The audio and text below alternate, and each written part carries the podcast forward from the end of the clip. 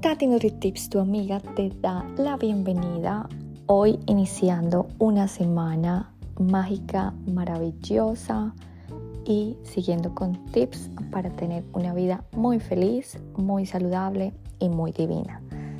Bueno, seguimos con Japón. Japón que me enseñó muchísimos hábitos saludables que los estoy poniendo en, práctica en mi vida y me dejó unos super alimentos que quiero compartírselos porque sé que les va a ayudar a tener una vida muy divina. Bueno, eh, les quiero empezar a decir que estos alimentos los probé, me di el trabajo de consultar y por eso se los quiero comentar. Muchos otros alimentos los probé, pero quizás no hay mucha ciencia basada. Entonces, como es algo nuevo, que apenas lo voy a poner en mi vida práctica, pues tú sabes que yo no hablo de lo que no sé. Por eso te quiero decir que lo que yo les voy a comentar acá, los alimentos, es porque los probé y porque leyendo y estudiando un poco de estos alimentos, sé que son superalimentos. Pero sabes que, como siempre te comparto acá, es lo que yo he vivido y claramente es opción tuya si quieres darte la oportunidad de probarlos también. Bueno, el primer alimento no hay necesidad de estudios es el té. El té verde que claramente lo hemos conocido, lo hemos escuchado, seguramente lo has probado, pero te quiero decir que en Japón el té verde es ya como cultural. Realmente el té, eh, hay una ceremonia de té que la hice en Japón, que fue una experiencia maravillosa y que realmente te digo que deberías darte el gusto si vas a Japón de poder vivir esta experiencia porque en Japón claramente el té no es solamente un té, o sea, el té tiene que tiene mucha historia porque las, las personas eh, que toman té dicen que esto es como para iniciar el día con una buena suerte, es como, como un augurio que ellos tienen. Entonces es algo que no es solamente en el tema nutricional, sino es algo muy cultural y es algo muy arraigado a la vida de los japoneses vas a ver que todos los japoneses toman té y, claramente lo dicen que, que no es solamente por su nutrición, sino también para evitar muchos tipos de desastres que pueden sucederles al día. Entonces, claramente esto no es algo muy voz populi que lo vayas a escuchar, pero yo hablando con un maravilloso japonés que conocí en una ceremonia de té, él me decía que el té para ellos era como para los occidentales el café. Es como obviamente es como levantarse y saborear ese delicioso té y, tratándonos de programar mentalmente para traer la buena suerte. Entonces para ellos no tomar té claramente es una tragedia. Eh, aparte, digamos que el té, ellos también lo, lo toman para realizar prácticas espirituales como meditación, como de pronto tener conversaciones así muy deep, muy densas. Entonces créeme que el té es algo bien, bien importante para ellos. Y tú te vas a dar cuenta que cuando vamos a un restaurante japonés nos van a servir una generosa cantidad de té. Y esto te digo que tiene algún significado, tiene una razón. Y es porque claramente el té es de hojas verdes, del té verde. Y el té verde contiene catequinas esto es como una especie de polifenoles como antioxidantes y lo que va a hacer esto antes de que te de comer de pronto un sushi o cualquier comida van a ayudar a prevenir la proliferación de microbios y van a neutralizar las sustancias venenosas. Entonces, tú sabes que cuando uno come pescado crudo, y hay muchas de pronto restaurantes japoneses que han tenido como problemas por personas que han venido intoxicadas. Eh, claramente el pescado es algo bien delicado.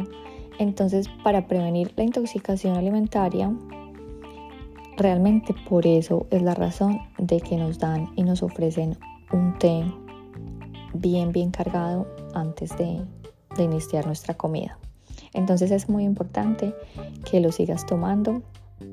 Y te digo que el té verde se usa desde hace muchos, muchos años en la, en la cocina japonesa y realmente tiene muchísimos beneficios.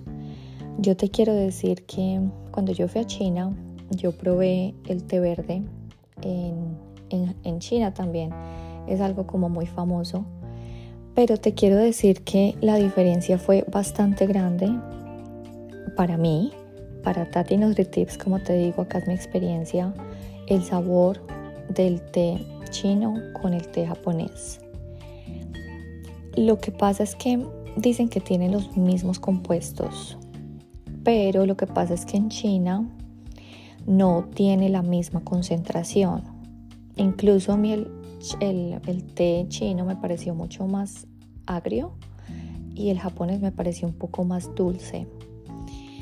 Dice la investigación que el matcha japonés tiene niveles significativos más altos de antioxidantes y la forma en que los japoneses cultivan el té es que le dan un una ventaja nutricional mucho más grande porque el, el pasa menos tiempo creciendo a la sombra. Entonces tiene una menor calidad de suelo. Tú sabes que el suelo es todo cuando sembramos. Eso es lo que me ha enseñado mi esposo. Entonces si no tiene un buen suelo, si la tierra no está muy fuerte, pues así va a ser el resultado. Entonces lo que pasa es que el té japonés pasa más tiempo creciendo a la sombra y tiene una mejor calidad de suelo. Por eso es que te digo que comparando el té japonés con el chino, dicen que el té japonés es muchísimo más saludable. Y como te digo, lo que me acuerdo cuando yo probé en China no me pareció tan rico como el japonés. Bueno, esto del té verde pienso que todos lo conocemos, pero les voy a decir los otros que creo que no son tan conocidos. Bueno, te quiero decir que un día yo estaba buscando un desayuno en Japón muy pues tradicional, lo que ellos comen, ¿cierto? Y averigüé que lo que ellos más comen y no lo conseguía fácilmente se llama nato. Nato es, es una fuente de vitaminas bien bien cargada. Se, realmente esto se, se acompaña con arroz y con una yema de huevo. Entonces te quiero decir que cuando yo probé el plato, a mí me encantó. A mi esposo no le gustó mucho. Como les digo, todos los seres humanos somos diferentes. Yo hablo de la opinión mía, pero hay, es, hay opiniones divididas porque claramente yo tengo un... Yo soy rara en todo y en mi sabor también. Entonces hay cosas que a mí de pronto quizás me gustan porque tengo como un paladar más exquisito quizás y a la mayoría de mortales no les gusta. Pero como te digo, lo probé, a mí me gustó muchísimo. La, la, opinión con mi esposo sí fue completamente dividida. Él no se pudo acabar el plato porque la verdad tiene un olor muy fuerte y la textura es bien viscosa y pegajosa. Entonces te digo que el nato está repleto de nutrientes. Quizás por eso fue que me gustó porque sabía el valor nutricional y tú sabes que todo es mente. Y, es una legumbre que es eh, parecida a los garbanzos. Te digo que, bueno, es una fuente muy rica en proteínas. Contiene natoquinasa, que es una enzima con propiedades anticoagulantes que mejora el flujo sanguíneo, lo cual lo convierte en una excelente elección dietética para prevenir los coágulos sanguíneos, la hipertensión, los accidentes cerebrovasculares y claramente los infartos. Tiene muchísima vitamina K2, muy importante para nuestra salud en los huesos. Y te digo que realmente hay estudios que muestran que las personas que consumen nato de forma periódica tienen una densidad ósea notablemente mayor a las que no lo hacen. Entonces te digo que el nato para mí fue bien rico y la verdad es que solamente te digo que lo pruebes y que lo combines claramente con arrocito y con huevo que solamente lo sirven con la yema del huevo y con cebollita picada. Así fue mi desayuno, muy tradicional y me encantó. Bueno, les quiero decir, este también es, de pronto lo conocen, es el miso. Tú sabes que el miso es la columna vertebral de la cocina japonesa. El miso es una sopa.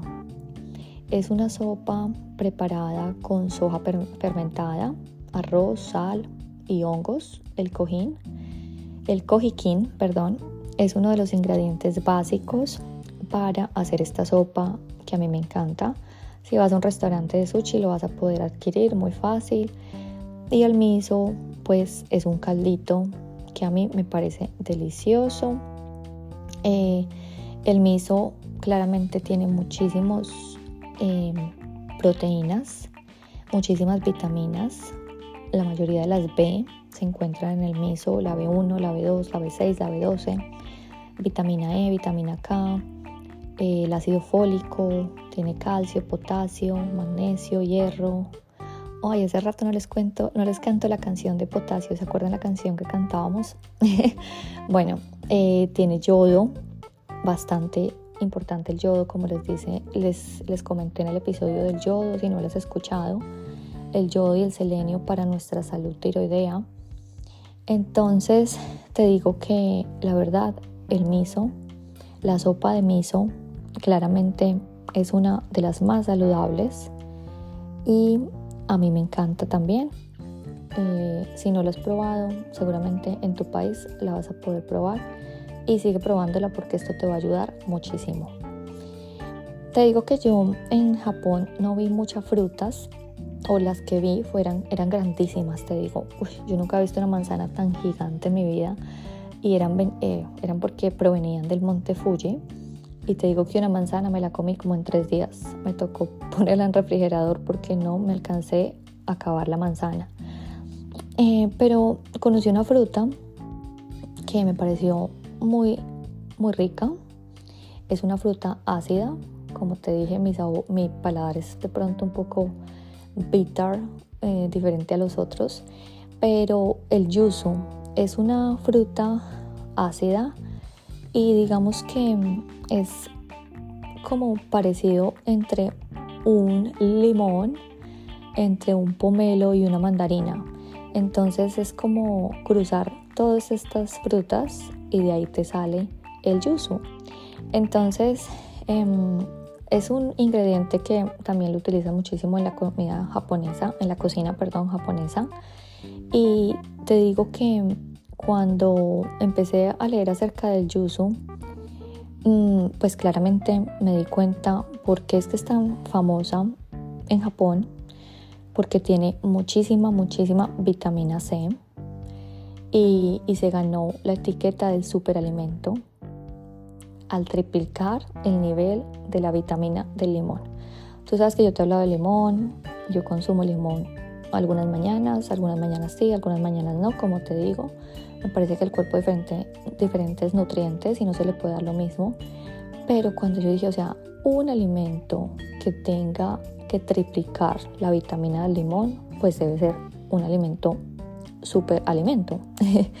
y pues me di cuenta que el yuzu tiene muchísimos antioxidantes y eh, la verdad es que a mí me pareció súper refrescante. Entonces, esta yo la compré, me acuerdo que estábamos con mi esposo en Osaka y vimos una frutería. Y ahí fue donde compré mis peras y manzanas gigantes y pues probé el yuzu. Eh, otro que te quiero decir que lo, lo vi mucho en los restaurantes es una ciruela encurtida y, el nombre de esta ciruela se llama umeboshi. Te digo que es una ciruela que se utiliza mucho pues para la decoración también en los platos japoneses. Eh, su sabor es como entre agrio y salado. Por eso fue que me llamó la atención, porque yo pensaba que era una ciruela normal. Pero cuando lo probé me di cuenta, no, esto no es una ciruela normal. Esto es como algo como entre agridulce y me gustó también muchísimo. Y mm, cuando estaba averiguando sobre este superalimento, me di cuenta que los japoneses lo usaban como medicamento. Entonces les da muchísimos beneficios a, a esta ciruela, por decirlo así y es que mejora la circulación, el sistema inmunológico, aumenta la energía, tiene muchos polifenoles que reducen el riesgo de diabetes y la presión arterial. Entonces el umiposhi, se llama así, eh, lo vas a ver muchísimo en muchísimos platos en Japón y como te digo, lo pueden ver siempre acompañadas con arroz Saben que el arroz es uno de los, de los, digamos que, elementos básicos en la cocina japonesa, el arroz. Y por último, les quiero decir que yo un día estaba buscando una bebida porque estaba con mucho calor y bueno, quería evitar la, leche de almendra, eh, la leche de almendras, perdón, la leche normal. Entonces yo mirando qué opciones, cuando eh, leí, traducí obviamente, porque no puedo leer en japonés todavía, pero leí y decía amasake, que era una bebida eh, con amasake. Entonces yo dije, ve, que es amasake?